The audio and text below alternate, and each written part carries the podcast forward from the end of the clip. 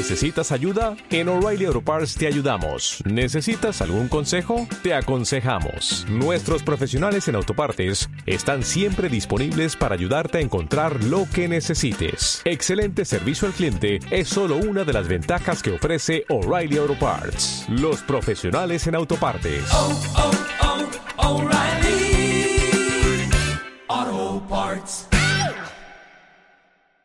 Somos Babel Media. Siempre contigo.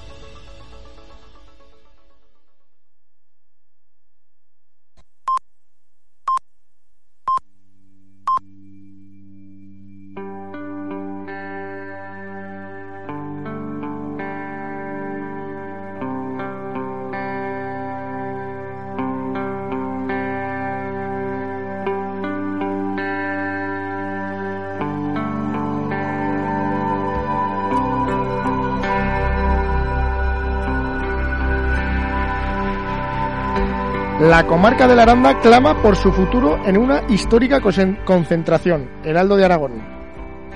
Ciudadanos de la comarca de la Aranda claman por su futuro y contra la despoblación en una protesta en Brea. 20 minutos.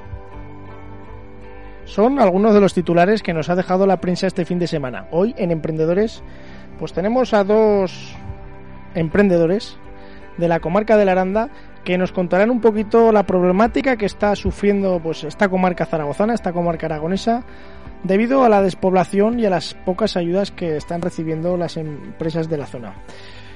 Es el primer programa de febrero, o sea, de febrero no, de marzo.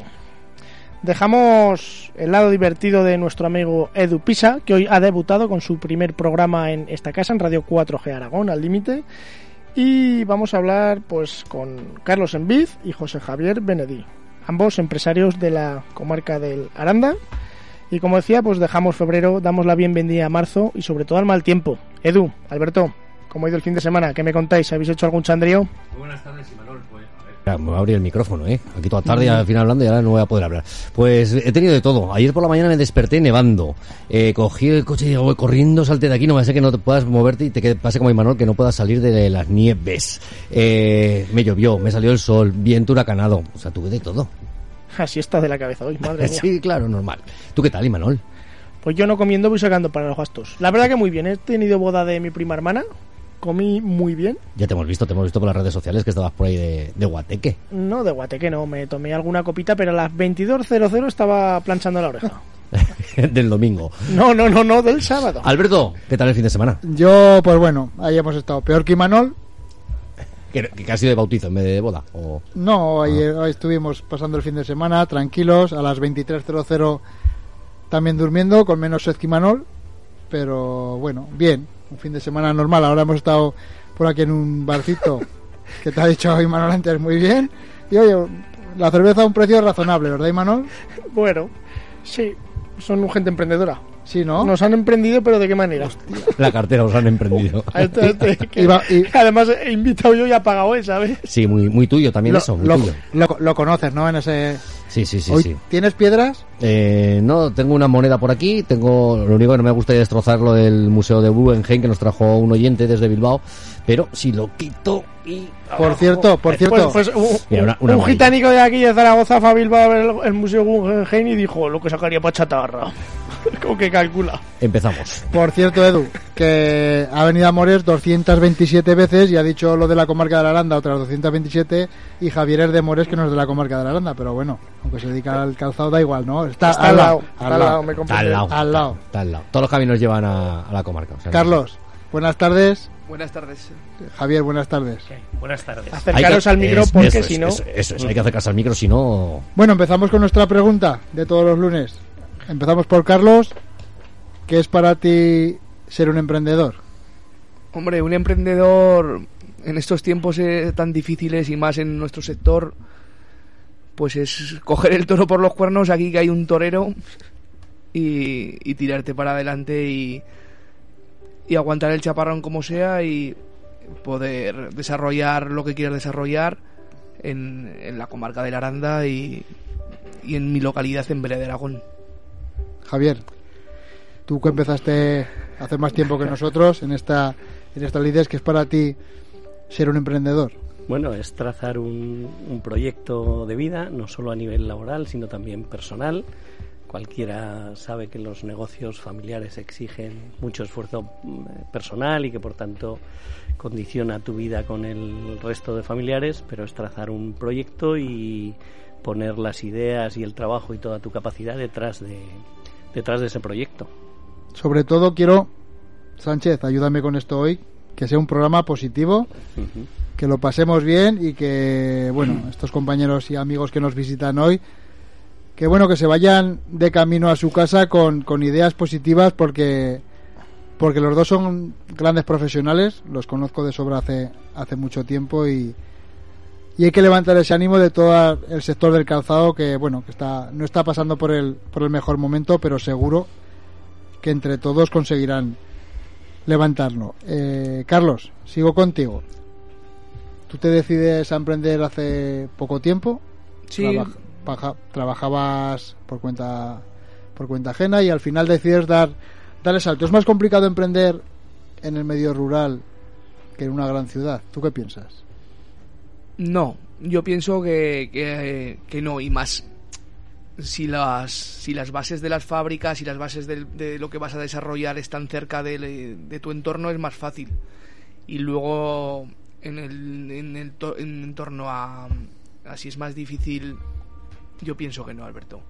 Eh, En Zaragoza a lo mejor lo que tienes es más medios a la hora de, de encontrar, pues, eh, si quieres buscar mm, albañiles, eh, eh, producto para de oficina para, para desarrollar el, el- lo que vas a hacer, pero el- dentro de mi de lo que hago yo, lo que desarrollo, es- al estar cerca de las fábricas creo que es mejor porque tienes hilo directo con ellos.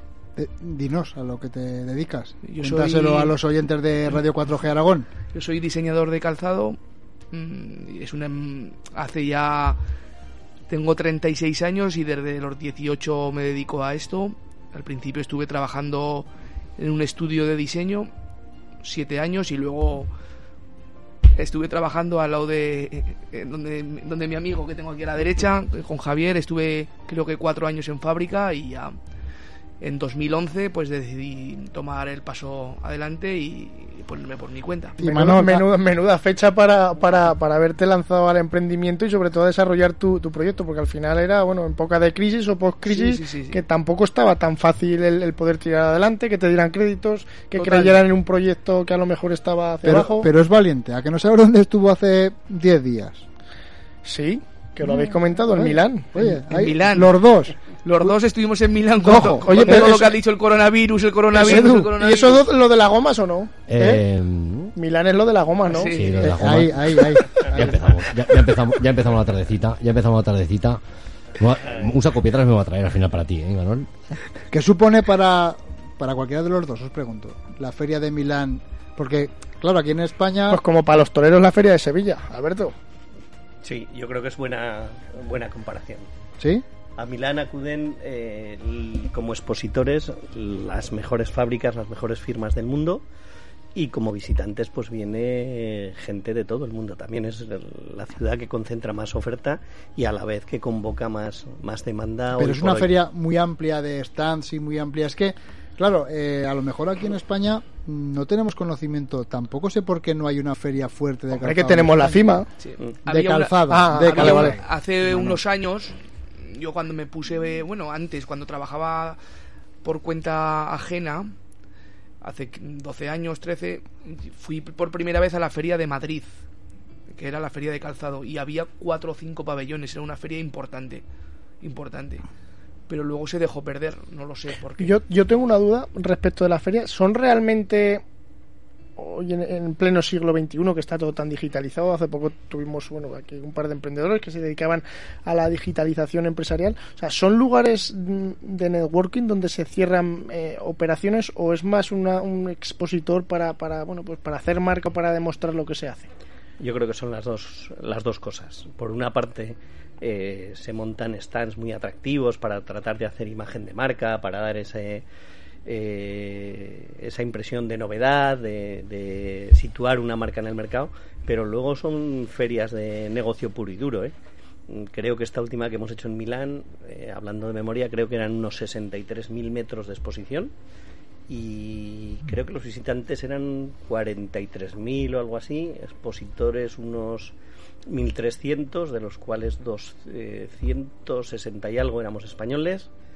Y fíjate que nombrabais la FIMA, que es muy importante, son 240 250 mil visitantes, pero es una feria que se hace cada dos años. O sea, en Milán, haciéndola cada seis meses, porque la hemos de repetir con primavera, verano, otoño, invierno, juntas eh, 43.000. Es decir, que, El impacto, bueno, pues supera es- la a FIMA, sí, ¿no? sí, Por sí, ejemplo. sería, sería parecido. Y sí, sí, son ferias de, de negocios porque hay gente que viene del este de Europa, de Asia, y que ven allí las colecciones y que saben que si quieren hacer una operación, la tienen que, Es que la cerrar. feria más importante del mundo en cuanto a... En este momento sí. Sí, yo diría que sí también. Porque había ferias en Alemania, había alguna feria también importante. Sí, nosotros nos vamos el, el próximo viernes. Tenemos una en Düsseldorf, en Alemania, que estaremos ahí también hasta el martes o miércoles. Esta semana pasada hemos hecho otra en, eh, en Moscú. Y... Joder, cuánto cunden los zapaticos de Aragón, ¿eh? Sí, la verdad es que damos vueltas. La verdad es que damos vueltas porque además eso es en un semestre. En el siguiente hay que volver a repetir pues con, con la siguiente temporada. Es ¿no? decir, que por así decirlo, estáis solapando el trabajo que se hace aquí en fábrica y todo el desarrollo con bueno con la promoción exterior, el, el marketing digital y el marketing bueno pues eh, offline, ¿no? Claro, yo por ejemplo vamos siempre los diseñadores o los modelistas de calzado, siempre vamos un año adelante. Ahora vamos a preparar la colección del verano del año siguiente que estará en las O sea, el tiendas. 2021. Claro, siempre vamos un año por delante a, la- a, la- a lo- a lo que sea ahí en las tiendas. Pero a ti, ¿cómo se te ocurre un, un modelo de zapato? Tú te vas paseando un día, ves un zapato, bueno, pues ese zapato le haría yo, y vas No, a tu hombre. casa, lo dibujas, o, o son ya colecciones que te piden las propias fábricas. A ver, hay de todo. Hay gente que te pide un modelo que se le han mandado uno de Rusia o le ha mandado un americano. O antes de bajar hoy, por ejemplo, me ha llamado un cliente y me dice: Sube a la fábrica que tenemos que preparar dos modelos para un americano. Y ya le ha mandado un, un- un mail hay que preparar unas cosas para un americano. Y otras veces las colecciones, pues yo ahora, que por cierto me acaban de cancelar un vuelo por el coronavirus, me voy dentro. en me voy lo hemos visto. Me voy dentro de tres semanas a Milán y de Milán me voy a Bélgica a hacer un poco escaparates, hacemos un poco coger ideas, tendencias, hacemos fotos y un poco de aquí, un poco de allá. Yo intento seguir a las a las marcas, ¿sabes? Porque a los que marcan tendencia un poco intentas aplicarlo al producto que desarrollas. ¿Te fijas mucho en Instagram, en las redes sociales, en... Mm, en mi caso, un poco de Instagram, pero no, lo que más me fijo más en marcas que creo que yo que son punteras en los zapatos, que no voy a nombrar, por supuesto, es lo que me fijo yo. Eh, fotos de escaparates eh, y es lo que lleva la gente en la calle. Es muy importante también lo que lleva la gente. Además, los zapatos es como los relojes, una prenda muy importante, porque cuando le miras a uno de los zapatos, depende cómo lo lleve, ya te haces una idea de cómo puede ser esa Yo persona. soy- No sé si será cierto esto que se dice o no, pero, pero bueno, es en mar- Dicen, dicen que a los comerciales y tal, para valorar el nivel que tienen, lo que se les mira son los zapatos y el reloj. Claro, mira, pues yo llevo relojico y zapatos. Yo soy también de los que se fijan mucho. Cuando una persona va de traje es muy importante también ver cómo lleva los zapatos. Hay personas que van de traje, sobre todo en comercios. Hay un gran comercio, un comercio, eh, el corte inglés, lo vamos a decir, ¿por qué no? Que los empleados van a veces con traje, o muchos empleados van con traje, y los zapatos es que no los cuidan absolutamente nada. Y es una cosa Sí, canta bastante mucho, ¿eh? importante, Canta canta, mucho. mucho. Un traje chulo con unos zapatos de cordones de ir con vaqueros, pues bueno, pues ¿Y te sueles fijar, Carlos, mucho cuando salen, bueno, pues la gente así un poco influyente, famosos y tal, yo que sé, en galas como los Goya, eh, los Oscar, o, o esas tendencias ya son pasadas? No, hombre, claro que te influye y te lo mandan. ¿Has visto quién la tal ha salido? ¿O has visto esta que ha salido con unas botas mm, eh, con, con esta suela? Sí, sí, te fijas, sí. O sea, que estará de que te manden fotos de zapatos hasta las narices. Todo en mi móvil son fotos de zapatos. Puedes- Y de- y de- y Yo no puedo decir lo mismo. ¿Y de, ¿Y de fútbol alguna o qué? Y además, como es del Madrid, pues soy seguro que tiene alguna. Bueno, aquí tenemos uno del Madrid y otro del Barça hoy. ¿Y del Morés ninguno? Sí, del Morés yo- los dos. Joder, Claro. sí. Del Morés los dos. Yo soy Y el realmente... sigue segundo, ¿eh? Sí, joder, yo lo estuve viendo ¿eh? el otro día en Santander, o sea, fíjate... Eh... ¿Estuviste ahí en el sardinero? Sí. Madre mía. ¿Y qué tal el ambientazo? Bien. ¿Qué, qué sufrimiento. Sí, había buen ambiente, había mucha gente de Zaragoza y tal, eh, pero luego el partido salió un desastre. Y no podían haber jugado todo el partido como los 10 últimos minutos. Esa, esa sensación me quedó a mí, que cuando nos marcaban los otros ibas a por ellos y al final les empatabas, ¿no? Pero la verdad es que no lo hizo, Bueno, no lo hicieron nada, bien. Que vamos segundos Cuidado, todavía. cuidado que los exjugadores del Mores en esta mesa somos mayoría. Hombre, con que haya uno ya vale, ¿no? No, perdona. hay- Bien, Edu, bien. Menos mal que me has defendido porque Ay, ay, por Ay, Dios. hoy, hoy Alberto está venido arriba. Como está Hombre, la claro, gente de su tierra, Hombre, claro, por supuesto. Carlos, eh, Javier, vosotros, ¿cómo definís el público al que al que vais dirigidos con el calzado? Eh, ¿Lo tenéis definido de antemano? ¿Tenéis un- una base? ¿O realmente las ideas o lo que os pide el cliente es lo que os marca? Bueno, te contesto yo. Nosotros sí, sí tenemos definido el, el público objetivo al que, al que queremos llegar, al- a qué tipo de consumidor queremos llegar, ¿no?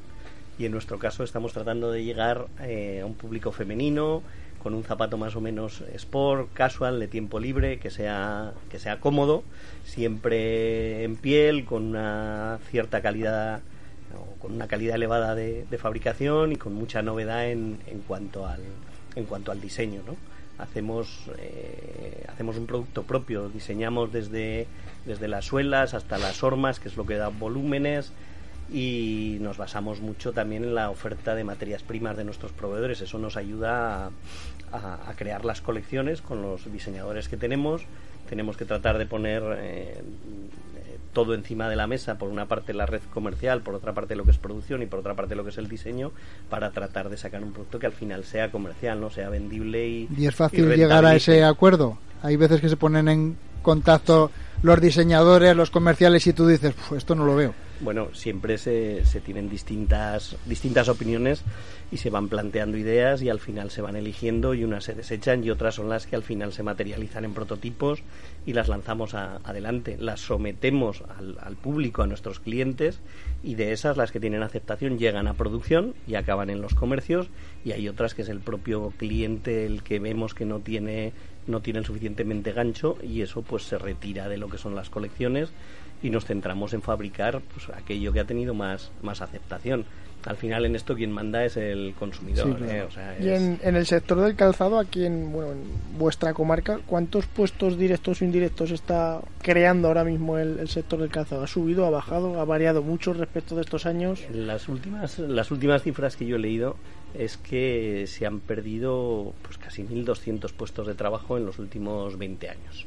Que al final es una barbaridad, ¿no? Para una comarca así o dos comarcas. De 6.000 personas. Una comarca de 6.000 personas es una, barbari- una barbaridad. Una barbaridad. Yo tengo amigos que lo que comentábamos fuera de micrófonos, que ahora ha cerrado por desgracia alguna, alguna empresa y que ya se han recolocado en otros sectores, esos ya no vuelven, ¿eh?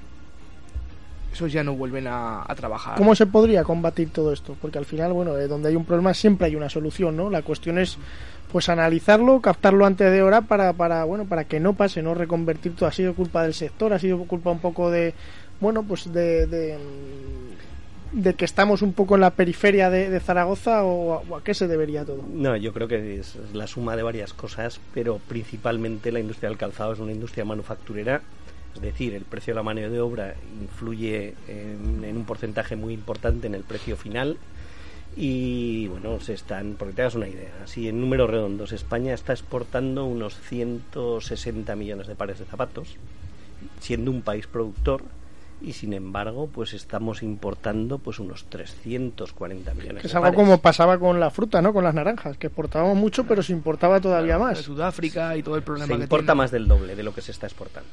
Es decir, que no ponemos en valor el producto nuestro, por, por así decirlo. Sí, porque al final lo- lo- la definición que sacaríamos de esto es eso, ¿no? Luego Imanol tiene, yo por ejemplo, un sábado 7 de la tarde, hora punta Puerto Venecia, me fijé, te fijas, ¿no? En los cosas- escaparates. te fijas en los escaparates, pero te fijas en una cosa. Do- en do- dos, dos comercios, uno primar, que dig- dig- digamos que es el más bajo, y el otro Apple, que es de los más caros.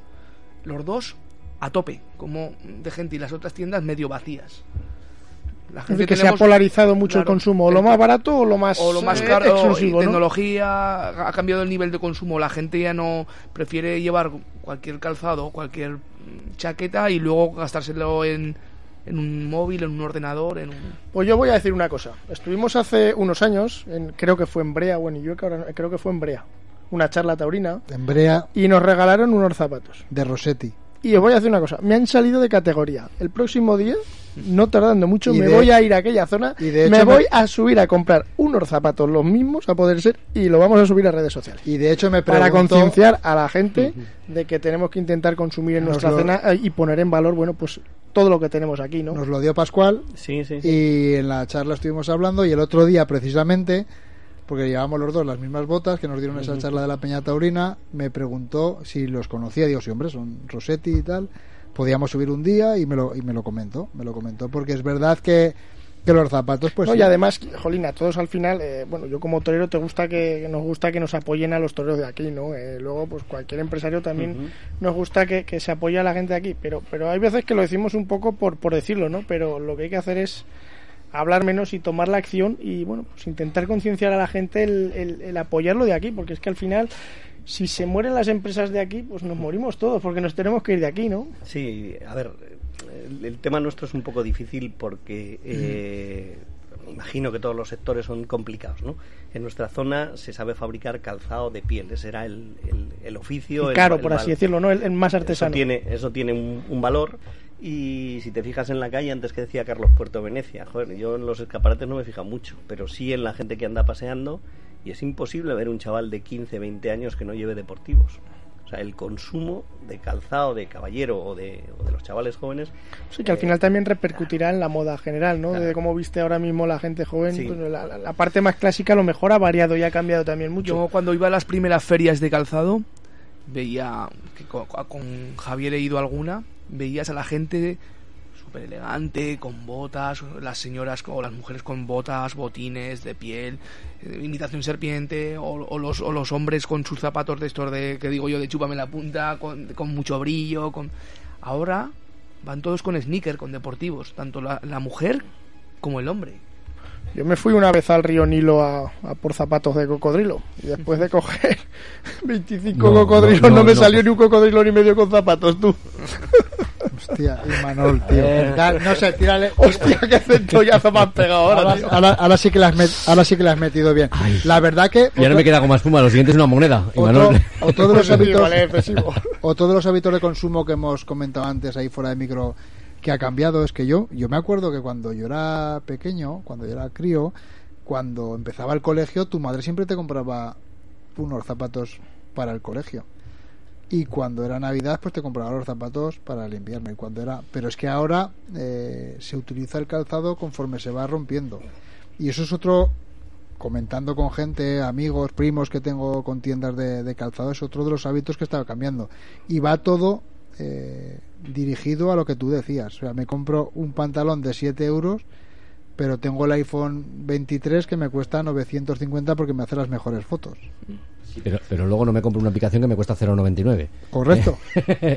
Ah, La, la verdad es que el consumo ha cambiado, o sea, la gente joven está dedicando sus ingresos, pues yo que sé, a tecnología, a viajes, a experiencias, llámalo como quieras, eh, y entonces pues queda menos dinero pues para lo que es la ropa, Es para lo que es el bueno, calzado. no sé si se viste peor o sí muy diferente a como se vestía hace tampoco tanto tiempo, ¿no? Pero, pero yo creo que, se está vistiendo, no sé, muy diferente o... Ahora mira, yo fíjate, lo veo hasta en el pueblo, ¿no? Antes los domingos la gente, tanto los señores como, como, las señoras, iban a misa, bueno, a donde fuesen, pero iban uno con la con ropa buena, con buenos zapatos, un abrigo bueno. Ahora las mujeres van en mallas porque se han ido a hacer running o a- al pasear y los hombres igual en chándal. O a no hacer nada, pero... O a- o en chándal, pero ha cambiado. Ahora eh, vas al bar y un domingo la gente no va arreglado. En- hablo en- en nuestros pueblos, porque yo lo veo. Y el sector este del calzado hace también estudios sociológicos para intentar adaptarse a lo que vendrá, para generar un cambio, etcétera, etcétera. O es muy complicado poder adaptarse a todo esto cuando es algo tan artesano como, como has comentado, lo que, No, que a se nivel- fabrica aquí. A ver, a nivel nacional se hacen estudios sociológicos, se hacen estudios de tendencias, de quiero decir que al final eh, es lo que te decía antes, si se exportan 160 millones de pares de, de zapatos que valdrán 2.000, pues, yo qué sé, 2.800 millones de euros, hay una estructura industrial fuerte detrás, quiero decir, no estamos hablando De cuatro duros. Claro, es, es- hay empresas pequeñas, hay empresas medianas y hay grandes empresas eh, españolas, ¿no? Entonces hay una federación de industrias a nivel nacional y se trata de, de, pues de obtener datos, de estudios de mercado, de, las ventas online, de, de captación de, eh, de proveedores, o sea, quiero decir... ¿Y la hay- administración pública qué, qué soluciones o, qué, o cómo intenta dar la vuelta a esto? ¿Está apoyando o no está apoyando? Porque al final parece que en Aragón ahora mismo, sobre todo en Zaragoza, se ha centralizado todo mucho en lo que es la automoción y la logística, pero se está dejando un poquito de lado. el- yo siempre lo digo, ¿no? Si tienes una empresa y tienes dos clientes fuertes, la empresa no es tuya, porque te falla uno Sí. y estás fastidiado, ¿no? Sin embargo, si tienes una empresa y tienes un número fuerte de clientes, te da igual que te fallen cuatro o cinco, porque la empresa puede seguir funcionando. El, el generar economía en una comarca, en una región, en una autonomía, creo que es lo mismo. Nos estamos focalizando, yo creo, demasiado en, bueno, en potenciar la logística, que está de categoría, y la automoción, pero nos estamos olvidando de, bueno, de generar eh, puestos de trabajo y economía a través de otros sectores que han sido potenciales aquí en, en la región. En nuestro caso, pues acabamos de venir de la Feria de Milán, hemos hecho después Moscú y ahora va- vamos a hacer Alemania. Estos son tres ferias y otras tres que hacemos en el segundo semestre. Si sumamos el gasto de las ferias, del stand, de la decoración, de todo eso, y le metemos los viajes y los hoteles, eh, podemos gastar algo menos de 100.000 euros cada año. En los últimos cinco años hemos recibido de la comunidad autónoma una subvención de 2.000 euros. Mm, saca las cuentas. Por contra, nuestros competidores, por ejemplo, de La Rioja o de Levante. Arnedo, sobre todo, ¿no? Arnedo. Muchos amigos de Arnedo, Sí. fabricantes.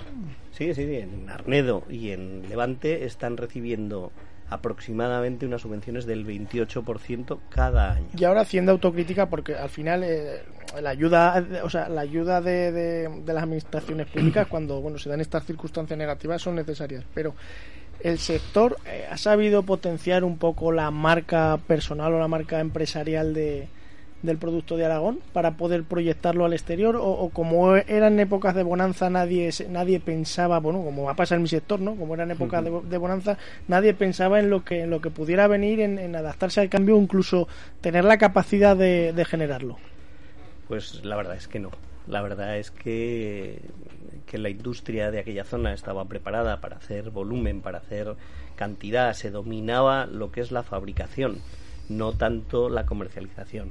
Y quizá el error venga en, en eso, no haber sido capaces de saber comercializar, de haber sabido aplicar estrategias de marketing, de haber salido... potenciar un poco la Sí. marca de, de- de algo de calidad que se hacía, ¿no? Porque es que hoy en día parece un tópico, ¿no? Pero es que vale mucho más el, el envoltorio, si consigues venderlo bien, como has comentado tú, Carlos, que, que realmente el corazón de- del producto, de la marca, de la empresa, de- de- del servicio, etcétera, etcétera. Eso es verdad, pero el problema es que tratar de colocar una marca en el mercado Es muy difícil. vale muchísimo, muchísimo dinero y las fábricas pequeñas, los negocios familiares, no solo de calzado, sino de cualquier otro sector, no tienen esos recursos para operar, para, para cometer grandes grandes proyectos de marketing. Y grandes firmas de aquí, de España, no vamos a dar firmas, apuestan por el producto de aquí o como sale más barato producir fuera, pues se van fuera. Algunas apuestan por fuera. Lo difícil o lo más costoso que decía Javier, los costes, lo fabrican fuera. Y lo, y lo que menos cuesta de mano de obra lo fabrican aquí. O sea que sí que podemos decir que las grandes firmas, a pesar de los costes, siguen apostando un poquito por, por lo de aquí. Sí, se sigue, se sigue fabricando calzado de calidad en España y, y se siguen, hay empresas muy, muy fuertes en el sector, sobre todo en la parte de, Levante, pero incluso también nuestros vecinos de Arnedo hay firmas eh, reconocidas. Y lo que sí se hace es subcontratar algunos de los procesos que incorporan más mano de obra, pues están subcontratando pues en Marruecos, luego se trae el producto terminado aquí, se, se, se termina y desde aquí se vuelve a exportar y se le da el valor añadido de, de- de esa mano de obra española y de poder... eh, Yo tengo una anécdota que todavía me acuerdo de, de ver a mis abuelos cuando cosían los zapatos, no sé qué si eran las suelas o qué eran, que se debían sacar fuera de la fábrica, ¿no? Que los cosían a mano y luego pues los mandarían, no sé, Sí, eso se hacía el siglo pasado. Eso se hacía Sí, en, sí. en economía sumergida. Lo que se hacía era coserlos y se cosía en las casas y demás. Eh, durante muchos años se hizo y en todos en todos aquellos pueblos pues esa- había máquinas de coser en las casas y demás. Hoy en día todo eso ya prácticamente está desaparecido y todo eso se hace en talleres. Ya te digo que normalmente para producciones eh, elevadas se está haciendo mucho en, en Marruecos, en Túnez se trae aquí, se monta, se termina de hacer el- el zapato. Carlos, al final eh, lo que no se ve no existe, ¿no? Al final eres modisto, eres diseñador. eh, usa- eh, ha- ¿Haces uso de las redes sociales un poquito para demostrar el trabajo que haces? eh, ¿Cómo lo desarrollas? eh, O, o lo dejas un poco en No. espectro secundario? No mucho porque yo trabajo para, para empresas y ya tienen sus, sus ellos sus redes sociales. Yo al final yo no vendo mi producto. A mí me contratan. Tú para- vendes la idea a una empresa y, Claro, ellos te la desarrollan. Ellos, y ellos lo desarrollan. Yo no, s- yo no tengo, yo no vendo directamente a desarrollo unos, un- un- unos diseños y los, se los vendo a- al, al público de a pie, dijésemos. Eh, Pero hace una cosa muy bien, porque él como vende a la empresa, él dice me voy aquí, me voy allá y continuamente lo Eso es, publica. eso es lo que iba, porque y al la- final es eh, potenciar también como Él- profesional tu marca personal, ¿no? Su marca Claro. personal está muy bien definida porque aunque él no enseñe el zapato que hace porque es de una empresa y no pertenece a él, Sí, pero él- sí tiene él- una storytelling de lo que hace y cómo lo hace. Eso Eso, es a lo que me refería, que al final es importante, ¿no? Porque hoy puedes trabajar por una empresa, pero mañana... Claro. Y al final la huella digital aunque es súper importante. Aunque luego se va al fútbol y le dicen que no te has ido a trabajar y te vas al fútbol. A ver, yo por ejemplo fui a la feria de Milán, como fue Javier, hace 15 Que habéis días, venido sin coronavirus. Sin coronavirus. O eso creemos. Y estuve hasta en el estadio. Estuve viendo el partido del Atalanta contra el Valencia. Allí se han puesto malos muchos, ¿eh? Muchos, eso dicen hasta... Y, y bueno, pues... Ya cómo te mira. A ver si nos vamos a ir de la pecera de estas jodidos, ¿eh? Y, Sí, a ver, y ¿qué en, hacemos, eh? y en ese caso, pues eh, me dijo un cliente, oye, eh, hice unos zapatos, ¿no? Que son los que llevo yo en los pies ahora. Pues eran de un cliente de, un- de la zona de Toledo, fue en salida y me dijo, oye, tal, llévatelos. Son unas muestras recién salidas del horno, dijésemos, las cogí y me las puse en los pies. Claro, en la cabeza no, en los pies. Sí, claro, normal, si te pones Y- un zapato en el pie estás jodido. Y, y- y- Sería así, Manuel. y lo y sí que luego colgué tal lo colgué en Facebook y por ahí porque me apetecía colgarlo ya que lo había desarrollado ya yo y el y el cliente me dio pie para que hiciese eso pues en la entrada de la feria para que bueno es, es- cosas así pero más no porque eh, yo no puedo eh, adelantar el secreto de, de- de- de adelantar el la producto antes de que salga a las tiendas se me ocurre una pregunta. ¿Y hay alguno que te haya intentado preguntar alguna vez sobre algún diseño de alguna empresa? Cuéntame. Alguno lo habrá intentado. bueno no ¿Qué es lo próximo que vas a sacar? Tampoco, tampoco lo- no, no es momento ni... no. La gente al final, cada uno tiene su política ya, y de, de producto y ya está. Y yo pues desarrollo, in- intento desarrollar cosas para no... ¿Qué es lo que más te Choque. gusta desarrollar? ¿Qué es lo que más te gusta o con qué producto te gustas te sientes más a gusto a la hora de con la factura. hombre pero eso con la factura O zapatos para cojo, que es la mitad. con el recibo a la hora de cobrar qué Eso, pasa eso, eso. Yo lo que más... A mí lo que más me gusta es el eh, sport casual, eh, caba- el, la- el tema del caballero y la señora, en- pero cosas muy sport. No me... eh, la cosa muy vestida, de tacones, no, no estoy capacitado para ello, no me siento a gusto haciéndolo. Y tanto el, el- y el zapato de caballero también como eh, muy de eh, italiano que digo yo, que cepi- cepillado, tal. Pues a mí eso me encanta. Los zapaticos de cierto pelo son una cosa. Pues no es mi, Ya, no ¿Has, es mi has mundo. la desarrollado algún bueno algún modelo que ha sido, yo que sé, por Barcelona y digas, ¡hostia! ¡Mi zapato! Sí, claro. Se te pondrá dura, ¿no? No, no, pero sí, claro, sí. El otro día en Milán llevaba un zapato uno en, en la, eh, cerca de la, de la pieza ¿Lo del paraste, Duomo. lo paraste? No, pero Ah. vi uno que llevaba... Y de él también vi uno que llevaban zapatos en los pies. Le dije, mira, eso es porque los Sí, conozco. claro, los zapatos no final- creo que lo- yo, al final somos profesionales en esto y sé casi todos los zapatos, O sea que constantemente se te van los ojos a ver lo que Todos. lleva calzado. todos. Siempre. ¿Algún artista de Hollywood que lleve tus diseños? No, ojalá. pero ¿Todavía no? todavía Eso no. te lo voy a arreglar yo pronto. Algo hay que hacer, Imanol, algo hay que hacer. y, algún, y algún Nos to- vamos a ir a la comarca de la Aranda. La Aranda. Tú ya, tú ya has estado alguna vez. No, porque nos vamos a ir a por zapatos. Sí, claro, ya lo dijiste, ¿no? No lo he dicho hoy. ¿Para Ah. qué? Para, para tu programa de Torero Busca Esposa. Sí, también. Hoy hemos lanzado una propuesta. Madre mía. Sí, Yo me acuerdo en una ocasión que vi... eh, No te oímos, no te oímos. Perdona, Así que mejor. estaba, me estaba acordando de una anécdota cuando hicieron la película aquella de Vainilla Sky, la, la Penélope Cruz y el Tom Cruise, eh, llevaban unas botas nuestras. Eh, lo, hicieron un reportaje en Vail, en Colorado, y llevaban, estoy hablando de 15 o 20 años, ¿eh? Joder. Y, y recuerdo que salieron las fotos y digo, coño, esas, esas botas las, las hemos hecho nosotros y las conocíamos porque incluso a raíz de aquello que se celebraron las Olimpiadas aquellas de invierno allí en... eh, no me acuerdo cómo se llamaba la ciudad. Pero hicimos, nos, nos pidió el alcalde de, de la ciudad, a través de un cliente, nos pidió que le hiciéramos unas botas como las que habían llevado los de Vainilla Sky para la ceremonia de clausura de los Juegos Olímpicos y la verdad es que lo vimos en la televisión y sí que sí que las llevaba. Porque vosotros, ¿cómo empezasteis con el tema de la exportación?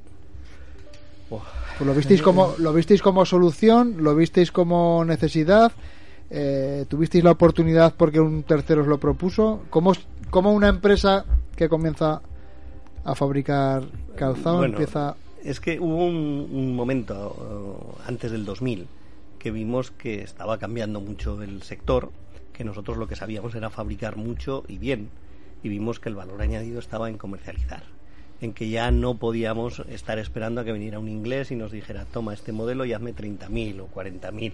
Entonces pensamos que lo que había que hacer era tratar de, de crear un producto propio y luego salir a venderlo. Pensamos que en el mercado nacional era más difícil de vender, puesto que estamos en un país eh, productor, y que quizá en los países de, de al lado, vecinos, eh, que ya no se fabricaba tanto calzado, eh, había una capacidad adquisitiva mucho más alta y que como mercado potencial era más interesante, ¿no? Entonces empezamos a salir a ferias al, al extranjero, estoy hablando hace veintitantos años, incluso nos juntamos tres o cuatro fabricantes de ahí de la zona, pusimos un stand conjunto en una feria de Alemania. eh, Esos bueno, tienen mal genio, ¿no? ¿O lo Sí, sí, los alemanes son un poco, un poco particulares. Y bueno, y así fuimos haciendo y luego la verdad es que hemos dado la vuelta al mundo haciendo ferias de calzado y tratando de, de vender. Pero- ¿Está bien valorado fuera de nuestras fronteras el producto aragonés? Sí. Sí. Imagino que sí, ¿no? Sí, de hecho, el segundo mercado del calzado español es Italia. Y mira si los italianos entienden de, de- de zapatos ¿eh? Y de pasta. y de dinero. Sí, sí. Y yo, lo- antes nombrabais los zapatos. Yo estos días que he estado por Milán he visto varios escaparates donde están los zapatos nuestros joder, y los venden a unos precios que es una, que es una barbaridad. Y dices, oye, me alegro mucho. Como las cervezas que nos hemos tomado ya, Alberto. También, lo- los de la marca de cerveza también se alegrarán que los vendan a, a esos precios. Oye, una pregunta para, para cualquiera de los dos. Mira, Imanol y yo estuvimos, os lo he dicho antes fuera de micro, estuvimos en un pueblecito de Castellón, lo hemos dicho alguna vez más, haciendo una charla. Era un pueblo muy pequeño. Donde Cristo perdió la pargata, eso sí, nos trataron de categoría. Jorge se nos mareó, era un pueblo, bueno, eh, montanejos. Por cierto, echo, echo de menos a Jorge. Sí, no sé, lo tenemos muy... ¿Dónde lo tenemos, Dan- macho? dando clases, macho, no para, está de, de- dando clases sin parar. Gutiérrez, El- vuelve. Gutiérrez, Te esperamos. pero ven pronto.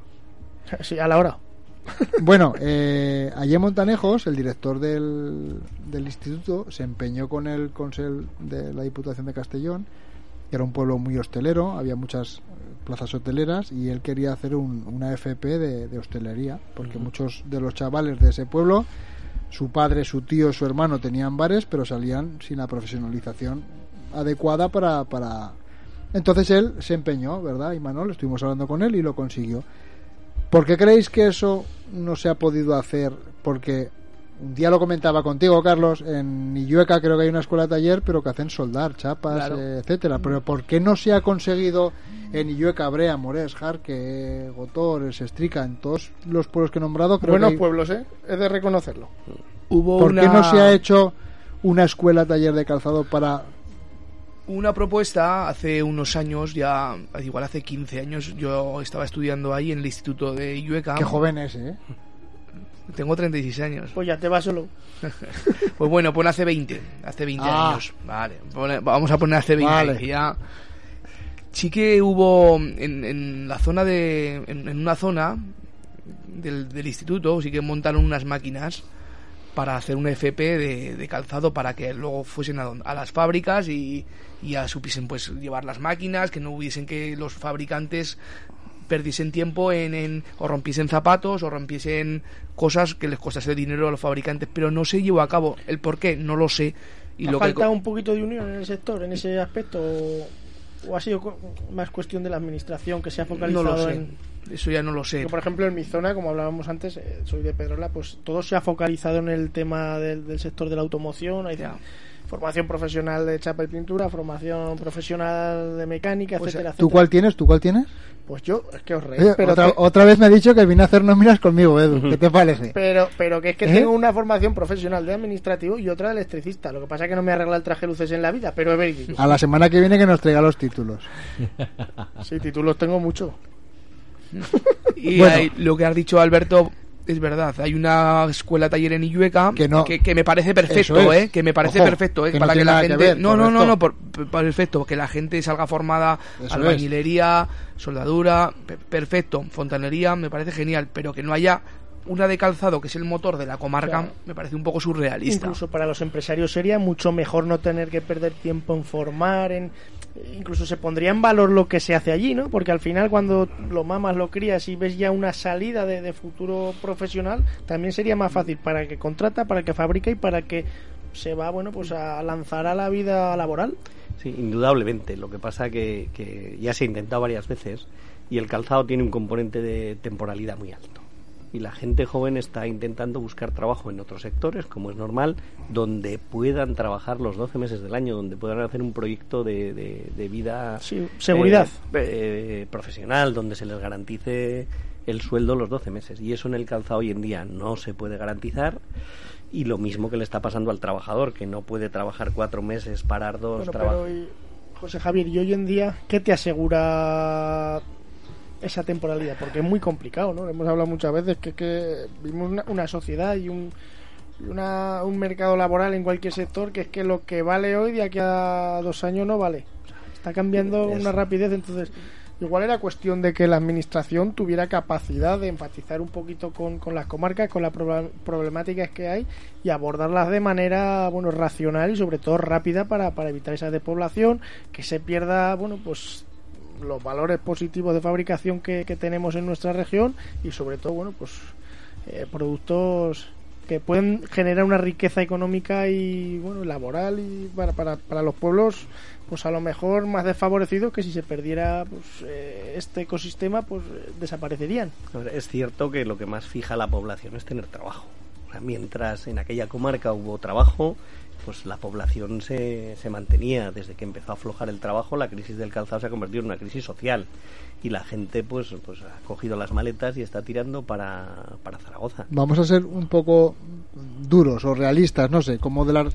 ¿Vosotros creéis que en, e- en esos momentos de auge del calzado, donde había tanto trabajo, ¿vosotros creéis que no se pensó en el mañana? Que directamente se pensaba en el viernes, fin de semana, no quiero decir fin de semana de fiesta, quiero decir que no pensábamos más allá, que no pensábamos quién será mi cliente dentro de 10 años. Yo, Javier, es mayor que yo y lleva más experiencia, pero yo desde mi, desde mi poca experiencia creo que sí, que lo que te dices, Alberto, tienes toda razón. Los trabajadores, los gerentes de las empresas eran trabajadores y estaban deseando que llegase el viernes para olvidarse un poco de la Desconectar. olvidarse de la, de la, de la fábrica. Así lo veo yo, no sé cómo lo veo. pero también eran momentos a lo mejor en los que habría menos competencia que era más fácil vender que se desarrollaba todo de una manera más natural a como se desarrollan hoy cualquier tipo de negocio no entonces Es que antes eh, lo que se trataba era de fabricar mucho y bien. Eso es. Y hubo un momento en que hay un cambio y lo que se trata es de comercializar, de vender. Y en ese cambio es donde hace falta mucho dinero para marketing, donde hace falta montar otras estructuras empresariales y eso a pequeñas empresas eh, de carácter familiar, incluso algunas de carácter cooperativo, pues no disponían ni de esos recursos ni de esa formación para, para tirar para adelante. Y cómo veis el futuro en vuestra zona Bueno, pues incierto Sí, está complicado, la cosa está difícil. Ya ves lo que has leído al principio de- del periódico, de las manifestaciones, es porque realmente la gente está preocupada, ¿no? y aunque hay algunas fábricas que en este momento todavía tenemos trabajo y tenemos cierta... Claro, pero al final tampoco una fábrica tampoco es una ONG, ¿no? Eh, no, no, son que al negocios. final, claro, al final tú tienes que vivir y si los números no salen, pues es que no te puedes mantener. Entonces, Es- si no hay una ayuda o hay una reconversión de- del modelo por, por parte de la administración también que ayude, pues pues es muy difícil. Al final es un negocio privado, ¿no? Es obvio Sí, que sí. no va a entrar la administración a que la gente se haga rica, pero sí que es cierto que, que, bueno, igual hay que buscar la manera de que se pueda reconvertir y que todo el mundo gane. Sí, lo que, pero como lo que decía Javier, por ejemplo, antes, que en otras comunidades sí que hay ayudas para, para ferias, ¿no? maquinaria, eh, diseño. Hombre, aquí hemos de ser consecuentes y realistas y saber que, bueno, que aunque vive mucha gente de la automoción en Aragón, como dice Imanol, aquí gran parte de las subvenciones se nos ha quedado en el, en el tema de la, de la General Motors. Y hay muchas empresas y muchos sectores que han sufrido, pues bueno, pues eso, porque aquí hemos de ser realistas. Cuando la General Motors daba el susto, pues el empujón económico de, del, gobierno estaba y al final el calzado, pues no tenía la fuerza que, ha tenido la, la General Motors. Bien es cierto que lo has dicho tú perfectamente y lo hemos comentado muchas veces que le- la dirección de una empresa es muy importante y a lo mejor ha faltado también ese, ese punto de formación a la hora de que no el que más trabaja es el que más se mancha las manos. Hay veces que hay gente tiene que haber de todo. Tiene que haber alguien dirigiendo al- alguien comercializando alguien dibujando el producto y al final es, es un compendio de, de todo. Y creo que bueno que la experiencia está y que todavía estamos a tiempo de, de poder recuperar todo eso Esperemos que sí. Además, todo empieza con un primer paso. no claro es que yo Ya tampoco tenemos eslogan, ya tampoco quería que, que os lo he dicho al principio que el programa se convirtiera en negativo y eso pero pero lo que hay que intentar es bueno está muy bien que Que, la gente compre zapatos. que haya una manifestación de 2.500 personas, pero tenemos que ser consecuentes y saber esas 2.500 personas qué es lo que queremos, porque con una ayuda de 20 millones de euros del gobierno de Aragón a lo mejor no hacemos nada si detrás no tenemos las ideas para, para potenciar esa, eh, ese dinero. Sí, es, es eh, difícil, la situación es, es muy complicada. Es, eh, es un sector, eh, lo he comentado antes, manufacturero, con una competencia salvaje de... ¿Y por qué crees, Javier, que te corto? ¿De dónde viene? eh, has dicho que importamos más del doble de lo que exportamos. Sí, ¿Cuál es el principal país de, de importación? China. China. Con lo cual los precios, estamos hablando de... Estamos, estamos hablando de que todo lo que viene de China son sintéticos y un deportivo que puede valer 30, yo qué sé, un deportivo que, que cueste venta al público 150 euros, al fabricante chino no le están pagando 5. Todo lo demás se va en, en logística, en gastos de distribución y en marketing. Entonces fíjate como cualquier, antes hablábamos de fútbol, pues es que cualquier día de la semana estás viendo en la televisión eh, marcas de, de deportes. O sea, cualquier, en cualquier partido de fútbol, toda la publicidad, el logo que lleva un jugador, el logo que lleva el árbitro, el otro. O sea, todo el día, continuamente hay marcas Sí, hombre, deportivas. chocar contra esos le- eh, lobbies es Muy muy, es difícil. muy complicado. Y ahora una pregunta eh, en cuanto a la historia, ¿de cuándo se remonta el comienzo de, de- de la fabricación de- del calzado en, en vuestra zona? Bueno, pues te diría que, que creo que es de hace más de cuatro siglos. Jolín. Y O sea, que hacían albarcas ya. Sí. A ver, eh, yo creo, igual me equivoco un poco, ¿no? Pero creo que, que allí eh, lo que había en aquella zona era una planta que es el zumaque, que es lo que se utilizaba para curtir las pieles. por la- Por la plataforma ahora. Sí, la plataforma esta que hay ahora en Brea se llama Zumaque y es por esa planta. Entonces, con esa planta se curtía an- antiguamente el cuero y se dedicaban a eso. O sea, no eran fabricantes de calzado, sino curtidores. Y hubo un momento que en la típica epidemia y demás, pues eh, el gobernador de turno prohibió mover esas pieles de, de región o de provincia con lo cual como no se podían vender es- tuvieron que empezar a, a manipularlas y de ahí nacen los primeros zapatos Esto- se empezaron a O sea, que fabricar la historia por de, necesidad de vuestra zona, por resumirlo, se remonta cuatro siglos atrás. sí sí sí hay por lo menos cuatro siglos que se empezó a fabricar allí calzado ¿Qué te parece, Edu? No habías nacido, ¿no? Eh, no, ese día no pude ir. El día de que inauguraron eso no pude ir. No, tenía otra cosa que hacer. Estaba con la disco móvil en otro sitio. No lo sé, pero se está quedando dormido. Es No, que no, te voy a decir una cosa, llevas un día encerrado en la pecera, ¿eh? Llevo un día encerrado en la pecera, pues cuenta, desde las diez y media de la mañana que he llegado, hemos tenido programa de 12 a 2, luego de 6 a 8, ahora seguimos aquí, bueno, y ahí llevo los ojos como, como tomates de, de tanta pantalla, tanto ordenador. Como de tirarme goma, cabrón. Eh, ¿dónde- ah, por cierto, ¿dónde está la goma? Hombre, pues ha volado. Por yo, ahí, yo creo que te quedan 12 minutos, alguna zanganada más por, ahí, por el Bueno, me suelo. estoy comportando, ¿eh? Mm, Hoy se está comportando porque le he avisado yo. Le he dicho, Imanol, hoy hay que estar. Me ha dicho poco- que me comportara, que venían dos personas serias y digo, bueno, lo intentaré. Además es que cuando te ven allí en Mores con el capote y eso, pues te ven una persona seria, pues te tienen, aquí, Claro. aquí, aquí te tienen que ver en serio Para también. la semana que viene vamos a intentar, lo voy a intentar, eh, por todos los medios, traer a, a un emprendedor en, en esto de los rayos UVA. Uy, uy, lo, tiene, lo tienes todos los días por aquí, ¿no? Sí, se está poniendo... Tiene buen color el mozo. Pero no me digas que no estoy guapete. A que no le has visto los tobillos. Bueno, venga, seamos positivos para, para terminar. Nos queda ya poco tiempo. Hombre, poco tiempo, 12 minutos, ¿eh?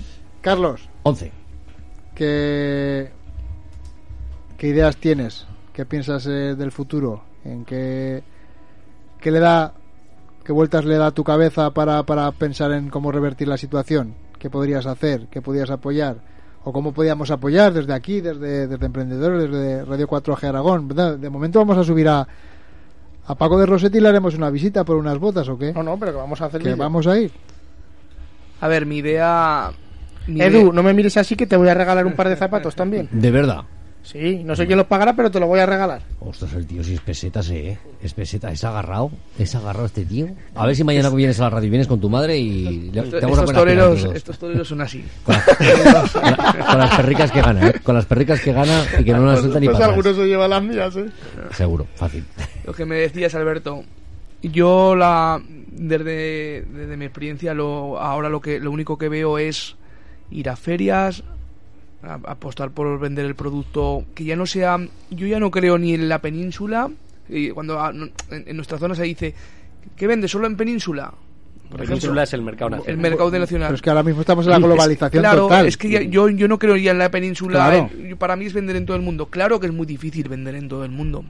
Pero también es más fácil hoy en día con las redes sociales, con internet. Ahí voy yo, que creo que una de las faltas que, que le hace falta al sector aquí es poder reivindicar la riqueza que, que- que generáis a través del impacto que, producen las redes sociales. Yo creo que el sector tiene que hacer hincapié ahí, Claro. ya no solo para vender lo positivo, la marca positiva del producto, sino para reivindicar la riqueza que ha generado, que genera y que puede generar aquí en, en la comarca, pero de cara a las instituciones a bueno a que a que nos eh, sintamos un poquito identificados los aragoneses con el producto que tenemos aquí que intentemos comprar un poquito más lo nuestro no Es complicado. Nosotros, en nuestro caso, vendemos más zapatos en Tokio que en Zaragoza.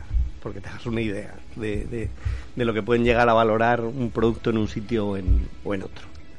Pero es, es así, la verdad es que tratamos de utilizar las redes sociales, pero las redes sociales tienen una influencia en, en proximidad, digamos. bueno depende cómo cómo, cómo se lance Es- para nosotros es muy difícil, tenemos el mercado muy distribuido y nos resulta muy difícil llegar a un consumidor de Japón o de Corea o de, o de Hong Kong.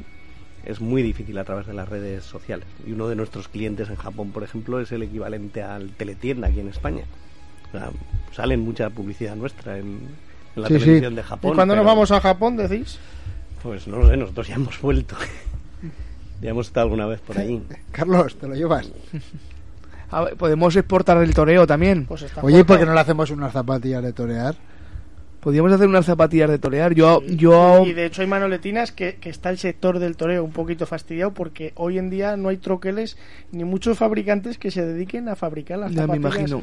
de los toreros. De hecho es una zapatilla muy obsoleta que no se adapta un poco deportivamente a los movimientos que desarrollamos en la plaza. y un, presi- un presidente, perdona que te corte, de, de fútbol de la región, de la región o de nuestra comarca, me dijo, me tienes que hacer unos zapatos para, para ir con los domingos, para ir a ver el, el Brea, que lo voy a decir, hace ya unos años. No sería José Luis. eh. No, era, fue Marcos, bueno, presidente, Sí, sí. y le hicimos unos zapatos con, con, el, con el escu- el escudo bordado de, de- del Brea y tal. Hace una anécdota, era gracioso, se los puso tres o cuatro partidos, pero era, era gracioso la anécdota. Y Manol, que te veo con unas manoletinas hechas por Pues yo ya sabes que tengo que sal- apoyarlo de casa, soy el Ca- primero. Carlos lo diseña y ahí en Yo, si las hacen, yo te las, las, las montamos. Bueno, yo me las pero pongo. Es, pero es. Yo creo que eso lo hacían mucho por Valverde del Camino, ¿no? Donde no, hacen, pero los, eso, donde hacían, hacen los eh, votos. los votos de piel y tal. Pero lo que es la manoletina en sí, eh, había dos o tres artesanos que tenían los sí, troqueles sí. y tal. Y ahora, o sea, el sastre, uno de los pocos sastres que hay en el mundo que está aquí, le es muy complicado encontrar fabricantes. Claro, al final eh, no es un. No es un sector que, que, que saque 100 millones de pares, Claro. ¿no? Que es muy, muy exclusivo. Entonces, eh, si tienes que desarrollar el producto, sí, las sí. máquinas que lo hacen y todo, tiene que ser o algo artesano o muy complicado. Yo he desarrollado para un amigo zapatero de aquí, lo que he desarrollado algún modelo de, de para la J, para bailar J. Eso sí que he desarrollado algún patrón. Por favor, tal, házmelo. Y así y de las cosas más raras que haya hecho de zapatos, zapato- algún zapato a medida para gente con problemas en los pies. alguno que tuviera tres patas. No, tres patas no. tres patas no. Y vosotros, Javier, cuando os definís por el zapato que, que nos has comentado antes, ¿por qué os decidís en concreto por ese zapato de- dedicado a ese público? ¿Porque veis que tiene más salida? ¿Porque os sentís más cómodos a la hora de fabricarlo? eh, es un poco la suma de, de varias cosas, porque mm, nuestra maquinaria y nuestra capacidad y nuestro conocimiento eh, pues, pues va enfocado a ese tipo de producto y porque entendemos que el mercado eh, que consume más es la mujer y es indudable, o sea, un- Indudable. eh, los hombres con un zapato negro o con un marrón pueden pasar eh, Hasta el año entero. hasta que se nos rompe. Mientras que en, que en señoras, si haces zapatos, pues eh, digamos con cierto colorido y demás, el consumo aumenta y por eso nos fuimos a, a ese Y- sector. ¿Y por qué esa barrera de España? Yo es que no lo acabo de entender. ¿Por qué os cuesta tanto vender vuestros zapatos en España? ¿Tema precio? Sí, me imagino que sí, que hay fabricantes eh, similares a nosotros que se vuelcan en el mercado nacional y son capaces de producir cosas similares a nosotros más baratas y nosotros preferimos cuidar más la calidad y buscar Pero aquellos- claro, es que me está diciendo capaz de fabricar similar, pero es que no es similar. Cuando mm, mezclamos similar y calidad ya no es similar. Lo que pasa que cierto es que los consumidores a veces nos guiamos más por el ojo que por la calidad del producto.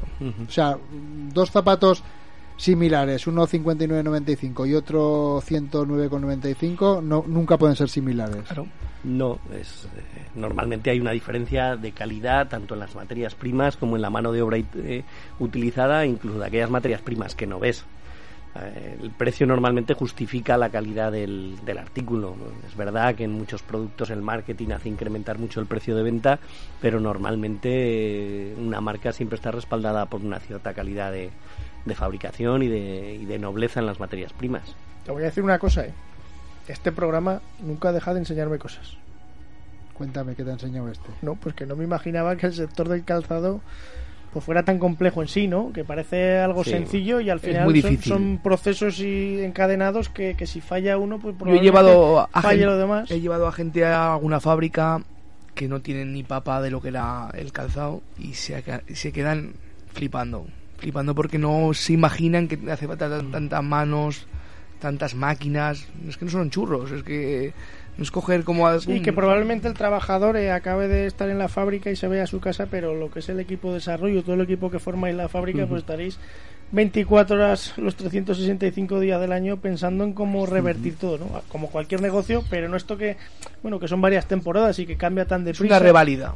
Yo digo que es una revalida. Cada seis meses tienes que ir preparando. No, es, no, no vale la FIMA que ha dicho antes Javier, por ejemplo, cada dos años aquí en Zaragoza. Vale, presentan la maquinaria y, y dentro de dos años presentarán una maquinaria. Pero es que nosotros tenemos que estar todo el, todo el día en, pr- en pro- en proceso de renovación, todo el día, constantemente. Nos examinamos cada, cada seis meses. Cada seis meses presentas una colección nueva. O sea que cada seis Eh, meses es una incertidumbre total. A lo mejor sí, sí, venís sí. De, de medio año que ha ido todo bien y, Sí, y a sí. lo mejor parece que se va a encadenar otro y es una debate. Y luego depende mucho del tiempo, de las temporadas, de Sí, si llueve sí, pronto, si llueve tarde. Muchísimo. El tiempo es, es primordial, parece que no, pero es que si, por ejemplo, ahora que es invierno, Claro, yo, mira, me he puesto la bota ya. No, es que hoy, hoy hace día de, es de invierno, de- es que estamos en invierno aún. Lo que no puede ser como la semana pasada que estábamos a 17 grados. ¿Qué te pones? Que a ti te gusta, eh, que te demos las foticos al sol. Cuando hay 17 grados, que también te vemos. ¿Sabéis por qué el. César de Roma siempre llevaba, No, no, siempre no, llevaba no. sandalias o no? No. Porque siempre era Julio. Hostia. Bueno, entonces, y Manol, prometido que haremos un viaje a Brea y nos haremos una foto, Eso está más que prometido. ¿sí? Sí, sí. Pero pagarás mis botas también. No, yo he dicho que las compraba, no he dicho que No, las iba a pagar. iremos. Bueno, Eh, hemos de ir, quedaremos con Javier y con Carlos. Iremos, y nos- ha sido un placer teneros aquí, descubrir Bueno. más del sector del calzado y sobre todo pues es un privilegio poder apoyar las cosas buenas que tenemos en Aragón, las cosas buenas que tenemos en esta tierra y que estoy seguro que por muchas pruebas, que no problemas que nos ponga cualquier sector, la vida, etcétera, etcétera, tenemos los atributos suficientes para superarlos. Yo os deseo de corazón, por amistad, por profesionalidad y por todo. Gracias por estar aquí y A bueno, a tirar para adelante, que seguro que lo vais, que lo vais a conseguir. Javier, Carlos. Gracias a vosotros. Yo creo que sí, que, que a pesar de que la situación es complicada, pero hay que... Bueno, ya estamos preparando el siguiente muestrario, o sea que... ¿Quién le iba a decir al Madrid que le iba a ganar 2-0 ayer al Barcelona? Y que iba a marcar Vinicius y Mariano. Pues eso. Parece un pues- chiste eso. Pues eso. Mariano, Marianico corto. Es- Ese, ese, Pues eso. Vinicius y Mariano. ¿Y quién nos iba a decir que no íbamos a poder con el Santander? Pues Eh, eso. Ya estamos. nos fue. Ay. Edu, Bueno, chicos, un placer. pues estado gracias. aquí. ha estado tranquilo aquí el amigo hoy, ¿eh? Mm, sí, mira, Sí, ¿verdad? sí, lo, lo hemos desfogado un poquito antes, eh, en al límite, y a ver si El, así. el- el fin de semana que habrá ido tranquilo. Bueno, Seguro. a nuestros oyentes, eh, acaba Emprendedores, nos escuchamos el próximo lunes aquí en la 99.7 y bueno, mañana tenemos programación durante todo el día. Todo Edu, el día aquí encerraditos en la radio. Pues nada, hasta el próximo lunes. Un abrazo. Nos vemos, un abrazo. Hasta luego. You've worked hard for what you have your money, your assets, your 401k, and home. Isn't it all worth protecting? Nearly one in four consumers have been a victim of identity theft. Lifelock Ultimate Plus helps protect your finances with up to $3 million in reimbursement. LifeLock alerts you to identity threats you might miss. And if your identity is stolen, your dedicated US-based restoration specialist will work to fix it. Let LifeLock help protect what you've worked so hard for. Save 25% off your first year on LifeLock Ultimate Plus at LifeLock.com slash aware. Terms apply.